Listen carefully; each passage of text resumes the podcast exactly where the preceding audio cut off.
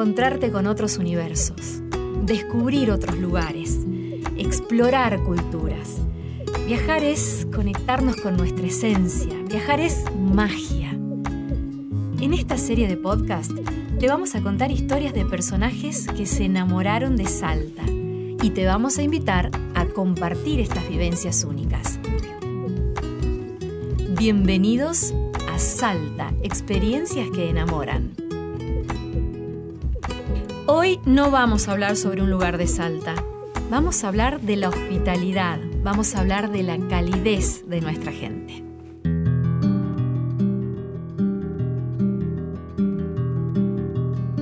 En el capítulo de hoy te vamos a contar la historia de Regina, una historia de fe.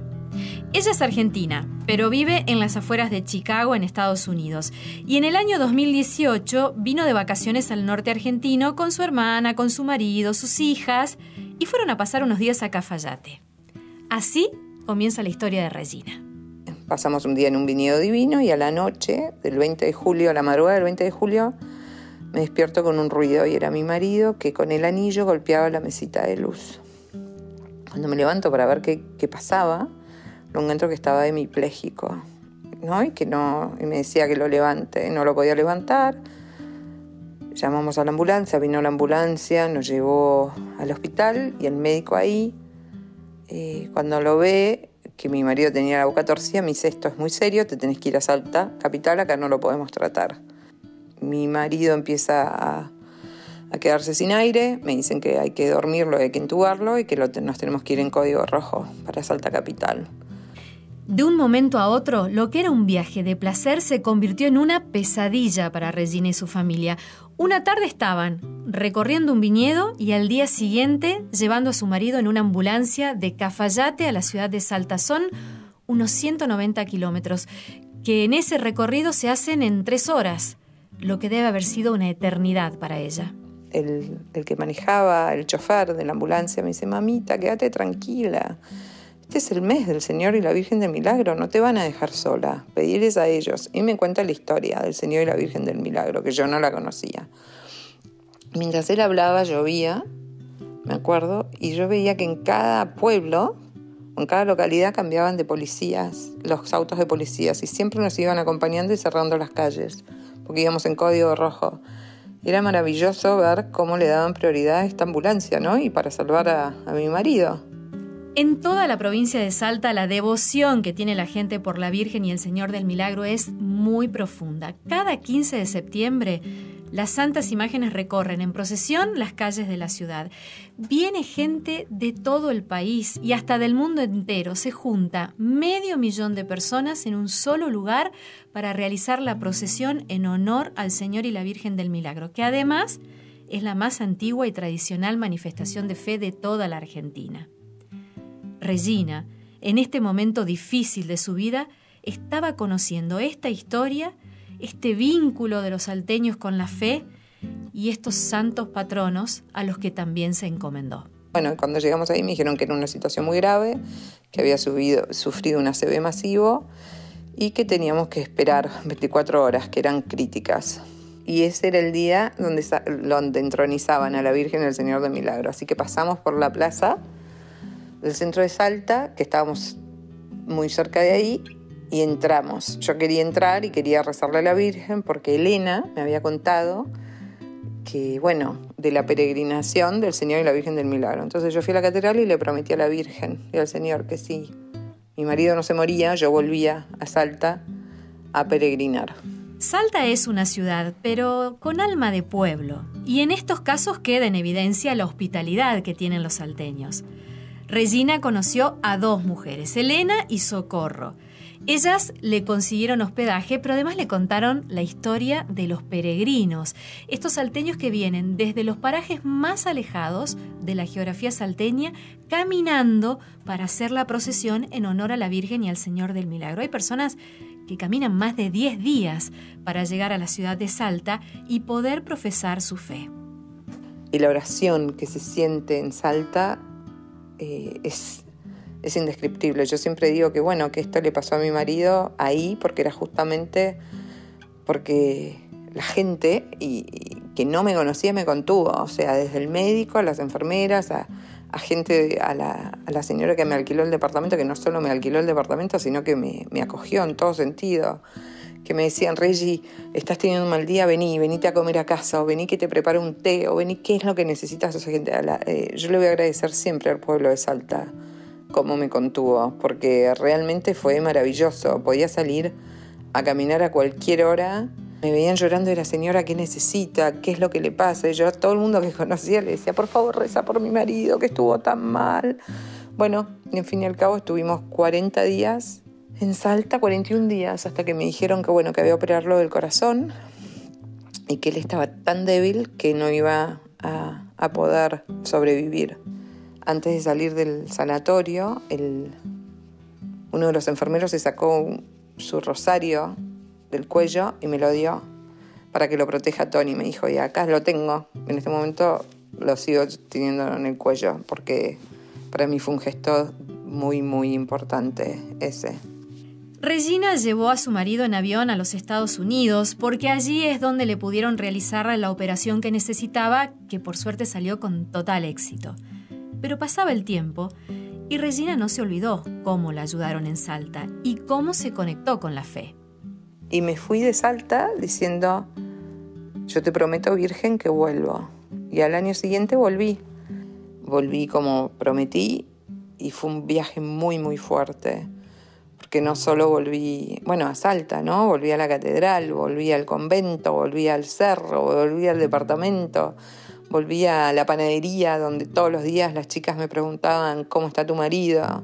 Volví a agradecerles a todos, volví a agradecerles al sanatorio lo que, que, que hayan salvado a mi marido. Yo siempre digo que en Salta lo salvaron y acá lo arreglaron. Yo venía caminando y entrenando acá entre mi marido en el hospital y rehabilitación y las cirugías y bueno, yo lo único que quería era ir a, ir a Salta a agradecer. Y Regina estaba cada vez más cerca de cumplir esa promesa, la promesa de volver a Salta para hacer la peregrinación. Ella decidió bajar caminando desde Cachi hasta la ciudad de Salta, 170 kilómetros atravesando montañas y con lugares de hasta 3.300 metros sobre el nivel del mar. Una travesía que dura cuatro días, cinco días de caminata. Se arman campamentos en distintas fincas privadas. Allí van recibiendo los peregrinos, que cada vez son más, que se van sumando en distintos pueblos y parajes, los asisten, les dan agua y sobre todo los alientan a seguir para llegar hasta la ciudad de Salta y poder hacer la procesión. A las 2 de la mañana con un viento que era que te volaba, así empezamos a caminar. A las 2 de la mañana salimos de Cachi, eh, estábamos atrás, íbamos con linternas en la cabeza, y yo miraba y decía, ¿qué estoy haciendo acá? ¿Cuánta gente? Eh, tienen, iba la loba, que la loba son dos parlantes donde pasan, eh, rezan en rosario, cantan, eh, pasan música para, ¿no? para alentar a la gente. Y me acuerdo que en la primera parada, que no me puedo acordar el nombre, que ya se, se ve cuando empieza a salir el sol, yo empecé a preguntar, te dan un mate cocido, que es el mate cocido más rico de mi vida porque tenía frío y te calientan eso, y ves que en cada pueblo que uno va pasando, la gente te da todo. Te dan medias para cambiarte. Son cosas que uno no ve y que si no las vivís no las podés creer. Porque la mayoría de la gente hace esta peregrinación dos o tres veces, o cinco, o siete, o sea, era muy poca gente la que era la primera vez. Y yo decía, ¿por qué lo vuelven a hacer? ¿No te das cuenta lo difícil? Y todos me decían, espera que llegues a Salta Capital el último día y te vas a dar cuenta. Y en esta experiencia, Regina vivió momentos muy intensos. Mientras peregrinaba, le agarró el mal de altura, algo que nosotros aquí en el norte le decimos se apunó. La socorrieron enfermeros que acompañan las peregrinaciones, logró recuperarse y continuó con la caminata hasta que llegó a la catedral, a la ciudad de Salta. Y cuando llegas a la catedral y los ves, es acá estoy. Gracias Virgen, porque caminar esos cinco días y dormir en el piso tan duro y hacer todo eso sin fe no se puede. Lo que como uno llega es por la fe y la fe En Salta se respira, se siente. Salta es tan linda que enamora. Y si hay algo que también hace a esta provincia tan particular, es la calidez de su gente. Regina da fe de eso. Le tocó vivir uno de los momentos más duros de su vida y sin embargo fue acogida por los salteños, sostenida en ese tiempo. Ella lo sabe y lo agradece. La gente en Salta es súper acogedora.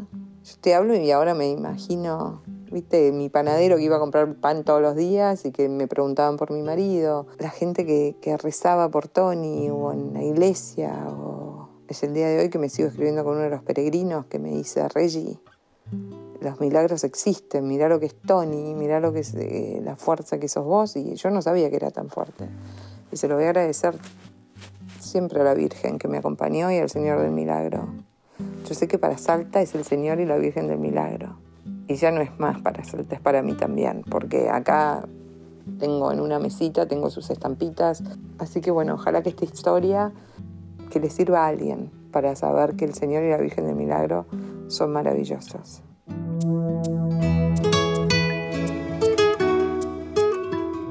La de Regina es una historia diferente y muy dura, pero es una historia que nos evidencia la fe, la calidez, la hospitalidad de los salteños.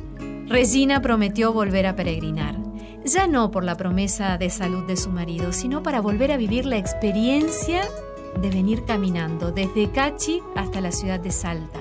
Volver a sentir en el alma lo que se siente en esas primeras semanas de septiembre, con los lapachos en flor, una catedral repleta de gente y la fe en cada esquina. Tenés que visitarnos en septiembre para poder vivir esto. Nos encontramos en el próximo episodio de Salta, experiencias que enamoran y recordá que el capítulo que viene puede ser el tuyo.